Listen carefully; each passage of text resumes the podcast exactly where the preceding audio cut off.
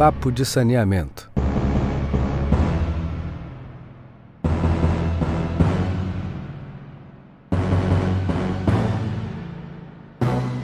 Olá, bem-vindo ao segundo episódio do podcast Papo de Saneamento. Nossa entrevistada de hoje é Bianca Dieile, pesquisadora da Fiocruz. Ela desenvolve estudos relacionados à água e à gestão de saneamento básico. A entrevista foi gravada no dia 10 de abril e você ouve a partir de agora. O saneamento, a titularidade do saneamento e do serviço de saneamento são dos municípios. Essa foi uma opção que o Brasil fez porque as questões de saneamento atingem muito mais o governo local. Por exemplo, se você tem falta d'água, eu não vou ligar é, em Brasília para reclamar. É, Brasília não consegue enxergar as peculiaridades dos sistemas locais. Então, há uma dificuldade muito grande de se ter um regramento geral no Brasil, né? O que a proposta do novo marco regulatório propõe é que a ANA seja ela não vai ser uma reguladora, mas ela vai ser uma elaboradora de regras que devem ser seguidas por todos. Certo.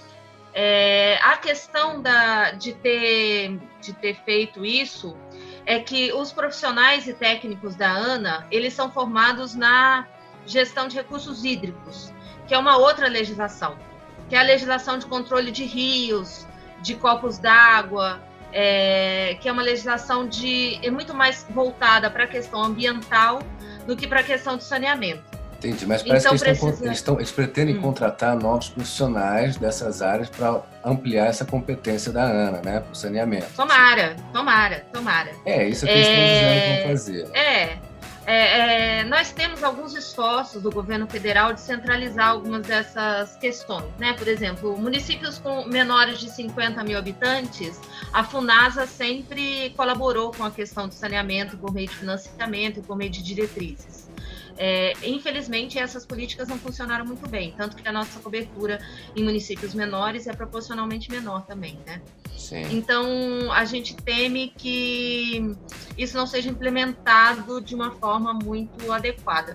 Na verdade, o marco, o novo marco regulatório, quando ele tenta centralizar é, essas medidas para a ANA regular, é, a gente tem medo disso a ANA não consegue enxergar as peculiaridades do sistema. É, a gente já tem, a, por exemplo, no caso do Rio de Janeiro, a agência reguladora é no nível esta, é, estadual, é a Genersa. Ela regula tanto as empresas públicas, que nem a SEDAI, quanto as empresas privadas, que nem a Águas Águas. Aqui em Águas do Imperador, exatamente. Então, a Genersa que regula. É, tem lugares que a agência reguladora é no nível municipal em que você tem uma autarquia municipal e uma agência reguladora municipal. É, tem muitos modelos. A questão é que os modelos vão continuar sendo híbridos. Então a gente precisa ver quais estão funcionando, né? Mas é, até agora me parece que os modelos que funcionam melhor são os que são totalmente regulados no nível municipal. A gente tem uma associação das autarquias municipais e dos sistemas municipais de de prestação de serviço de água, que de uma forma geral apresentam melhores cobertura de serviço do que os outros modelos. A questão da privatização, né? Petrópolis é, privatizou faz tempo, é, ela investiu um pouco em esgoto, é, e essa é o que eles chamam de hotspots, né, para quem quer privatizar. Petrópolis é. é. uma população basicamente de classe média com alto poder de, de pagar a conta. Então, aí nesses modelos, assim como Niterói também, hum, é, provavelmente você consegue manter a estrutura só com o pagamento de tarifa. Então, e, e, essas são onde as empresas privadas estão visando é, ter a concessão do serviço, né? Sim, o, filé mignon. O que acontece é, só que isso gera conflitos também, né? aí eu já não lembro se era Petrópolis ou Teresópolis, mas tem uma comunidade que coletava água do Parnaso, que era uma comunidade que foi fundada a partir de uma indústria têxtil. Hum, deve ser aqui de Petrópolis. É. E aí eram 400 famílias que tinham acesso à água coletada no Parnaso, uma água de ótima qualidade, e que tinham esse abastecimento totalmente independente do sistema. E aí agora eles vivem uma briga jurídica junto com a, a empresa Águas do, do, Brasil, que seria aí Águas do Imperador, né? Uhum. Porque eles não conseguem manter esse sistema independente. Então vai depender muito de para quem é bom privatizar e para quem é ruim. Tem vários conflitos que você Entendi. gera. É, porque né? você né? pede a discussão, pede a discussão pública, a pessoa pede o poder de gestão. Você passa tudo para uma empresa e ela passa a ser dona da água da cidade. Então, tem algumas discussões nesse sentido, assim. Das... E também essa questão da universalização, é claro que eles vão dizer que universalizou tudo, que está tudo coberto. Entendi. Mas, se você sempre sobra uma parte da cidade que não, não tem acesso a, tratamento, Isso. tipo a favela, por exemplo, que é complicado. Isso, os é bolsões de pobreza. Bolsões de os bolsões de pobreza, eles são excluídos tanto do planejamento de saneamento quanto da prestação de serviço.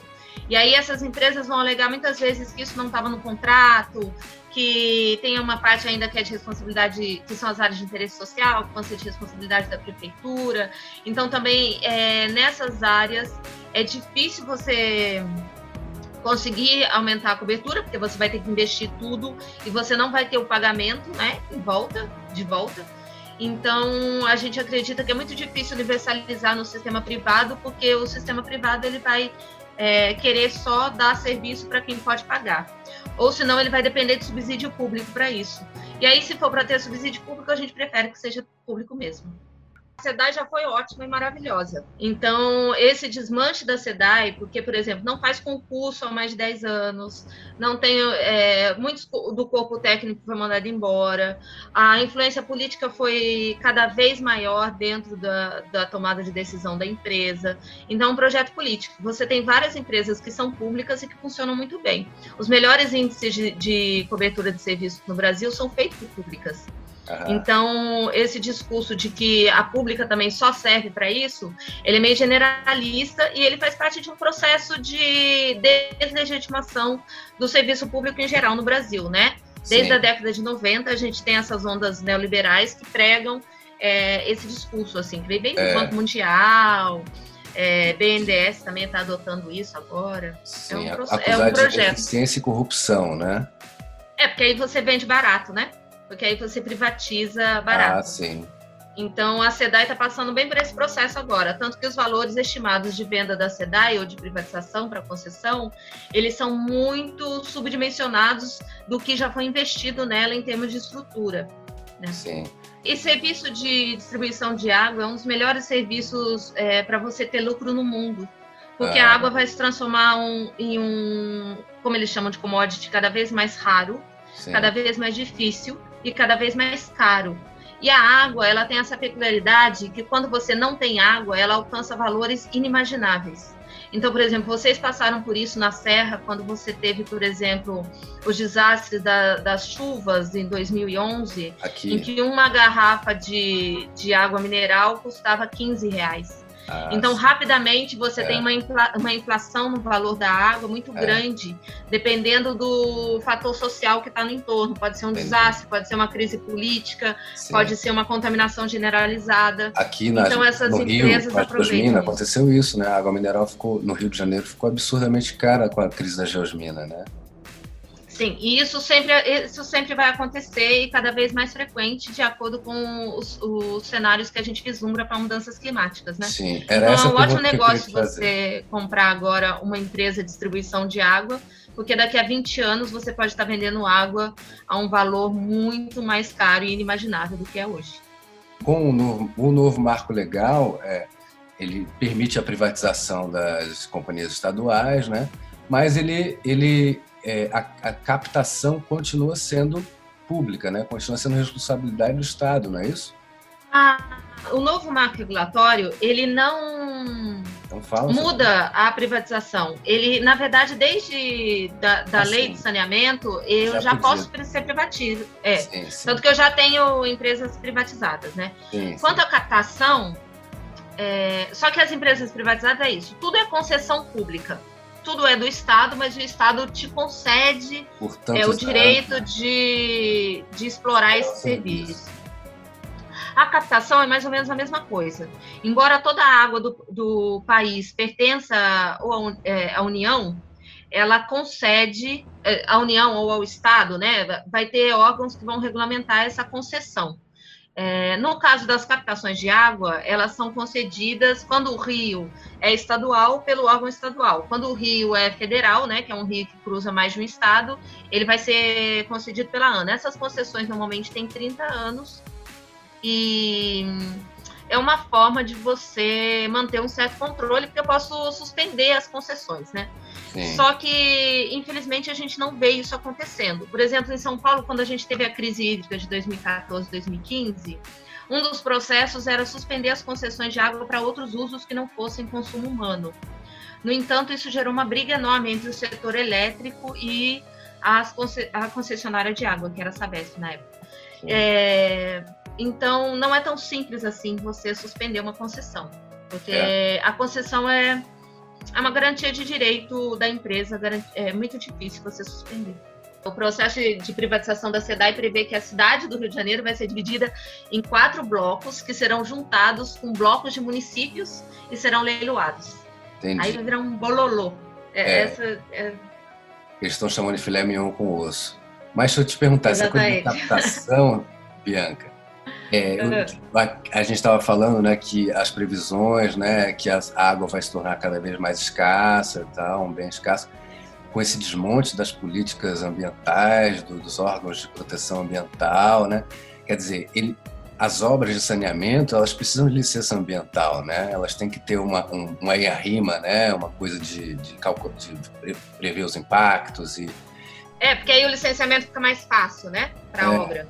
É, o problema do saneamento, às vezes é falta de investimento, em algumas regiões é falta de investimento, e às vezes é uma seleção muito grande de problemas. Por exemplo, São Gonçalo. São Gonçalo tem estação de tratamento de esgoto, mas não tem tronco que leva o esgoto até lá. É, eu tenho áreas na Baixada Fluminense em que passa rede de esgoto, três redes de esgoto na mesma rua e nenhuma funciona. É então mesmo. eu tenho uma diversidade de problemas desde a concepção dos projetos, na elaboração dos projetos e na conclusão dos projetos. É, o licenciamento é parte delas, né? Mas eu tenho acompanhado alguns é, licenciamentos é, na questão de saneamento que foram suspensos ou que foram é, ou que os projetos não foram aprovados, são aprovados porque são muito ruins realmente. A questão da proteção dos mananciais, ela está diretamente relacionada a uma fiscalização e ordenamento. É, com o desmonte das políticas ambientais, nós não temos fiscalização e muito menos ordenamento. Então, quando eu enfraqueço o licenciamento ambiental, quando eu enfraqueço o sistema de fiscalização, é, eu vou ter mananciais mais contaminados. Porque a indústria, ela privatiza os lucros, mas ela democratiza os riscos. Então, a indústria tende a poluir, é, pelo menos grande parte dela, né? E quanto mais ela economiza, mais ela polui. Então, se eu não tenho um órgão que exige que ela não contamine, ela vai continuar contaminando. E a questão do investimento do governo em termos de conservação de, de qualidade de água, de quantidade de água, é pífia. A gente não tem um programa de recuperação de bacias decente. Se você pensar assim no São Francisco, que era uma bacia que a gente discutia muito por causa da transposição, é, previa-se um processo enorme de recuperação da bacia, que contava com é, plantio de árvore, é, conservação de nascente, tinha vários processos assim, que não foram feitos. O que foi feito foi a transposição só. O que, que houve para. Nós temos um conflito de uso de terra. Primeiro que o Brasil, nós temos um conflito de uso de terra. Então, é, por exemplo, em áreas que tem agronegócio, você vai ter um uso extensivo da, daquela área, e aí você, por exemplo, a gente teve a mudança do Código Florestal que diminuiu as áreas de mata ciliar, ah, pressão é. do agronegócio. Sim. Então, a gente tem um processo de conflito de uso de terra. E aí é cada vez mais difícil você ter áreas de conservação. E aí, sem área de conservação, eu não vou ter água. Nem água boa e nem água em quantidade. Então, o que a gente tem é esse conflito. É, com a redução, por exemplo, desde que o governo Bolsonaro entrou, a gente teve uma redução na, na implementação das políticas de conservação, tanto de legalização dos, dos parques, eu não tive mais é, definição de áreas de proteção. Então, tudo isso impacta na minha quantidade e qualidade da água.